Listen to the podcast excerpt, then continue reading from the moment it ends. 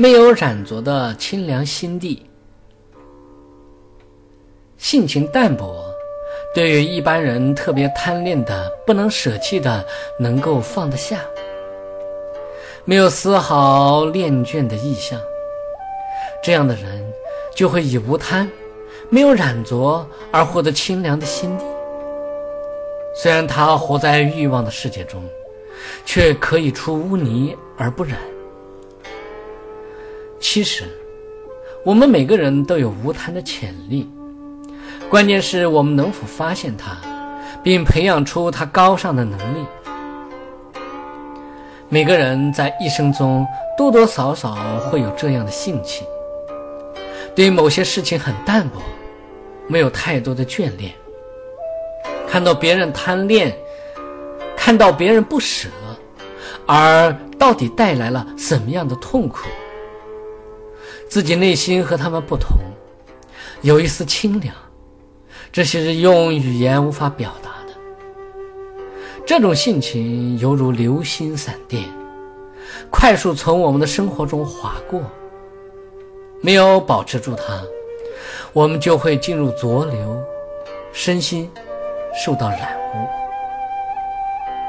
古人说：“民官不破，毁誉动之；历关不破，得失惊之。”也就是说，每当我们处在别人毁谤自己、称赞自己的时候，自己的心会不会动摇呢？动摇了，说明名束缚着自己。每当自己面对成功、得到、失败、痛苦之际，看一看，心动摇了吗？动摇了，就说明利，残缚着自己。令自己利欲熏心，痛苦难当。生命的价值不是在名利上，而是应该在内心的平静上。谁能看得穿，懂得淡泊名利？虽然他不离名利，名利又怎么会左右他呢？对待名利，古人是这样看待的。处利则要人做君子，我做小人；处名则要人做小人，我做君子。私货之甚也。圣贤处利让利，处名让名，故淡然恬然，不与世侮。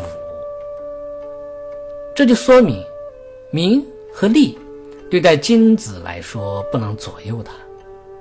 他可以让出力量，可以让出名声，而对于那些单着名闻利养的人，他们却重名重利，失去了自己人格的价值。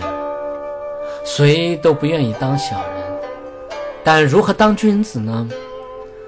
不懂得掌控自心的人，不懂得发挥无贪潜能的人，又怎么能当得了君子呢？修养心性得力的君子，他会修学品德高尚人所走的路。虽有名有利，却会让出名利，不会被名利所累，过着淡然恬然的日子。在汉朝浙江绍兴县，有位叫陈潇的人，一天，他发现邻居季伯。把篱笆往自家推进了三尺，不但不抱怨，反而一声不响地在夜里往后退了一丈。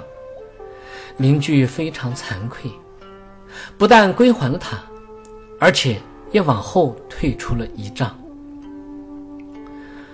从此以后，这二丈多的巷道立了一个一里的石牌，一时间传为美谈。清朝安徽桐城，有张方二家因为地界不清纠纷了起来。张家写信给京城做大官的家人张英，希望他帮忙得到胜诉。没想到这位清正廉洁、淡泊名利的张英，给家人回信道：“千里烧书只为墙，让人三尺又何妨？万里长城今犹在，不见当年秦始皇。张家的人非常惭愧，就把地往后退了三尺。方家看到他们这么做，自己也退了三尺。淡泊名利的人就会有智慧，就会懂得放下，懂得放下贪心，就能得到清凉。为人处事没有挂碍，就不会被贪恋继父，人生就会获得清凉自在。以前有位将军，能征善战。一天，他拿着一只古董。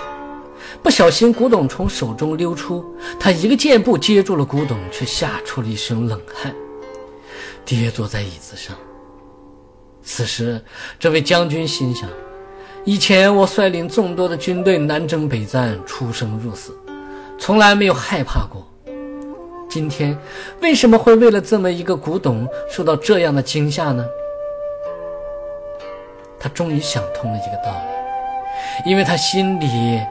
贪着、恋着这古董，心就被寄附住了，痛苦就会无穷，自在清凉就会丢失。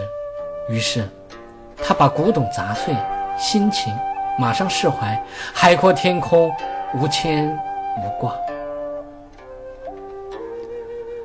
每个人在一生中都会有这样的经验，只不过我们有人留心了，有人没有留心。在小孩子的时候，把自己心爱的玩具给了小伙伴，心里比得到玩具的人还欢喜；读书的时候，把自己一本最珍爱的书送给好友，自己比得到书的朋友还欢喜；在工作的时候，把自己的名和利让给了别人，自己比让给那个人还欢喜和高兴。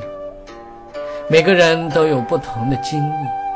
只不过，有些人能够抓住这些难得的心理状态，激发他的潜能；有些人却没有注意培养自己善的这一面。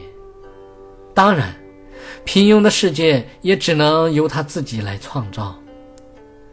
知道了这些道理，不是让我们不食烟火，而是要让自己懂得怎样从自心培养出。淡泊名利的无贪智慧。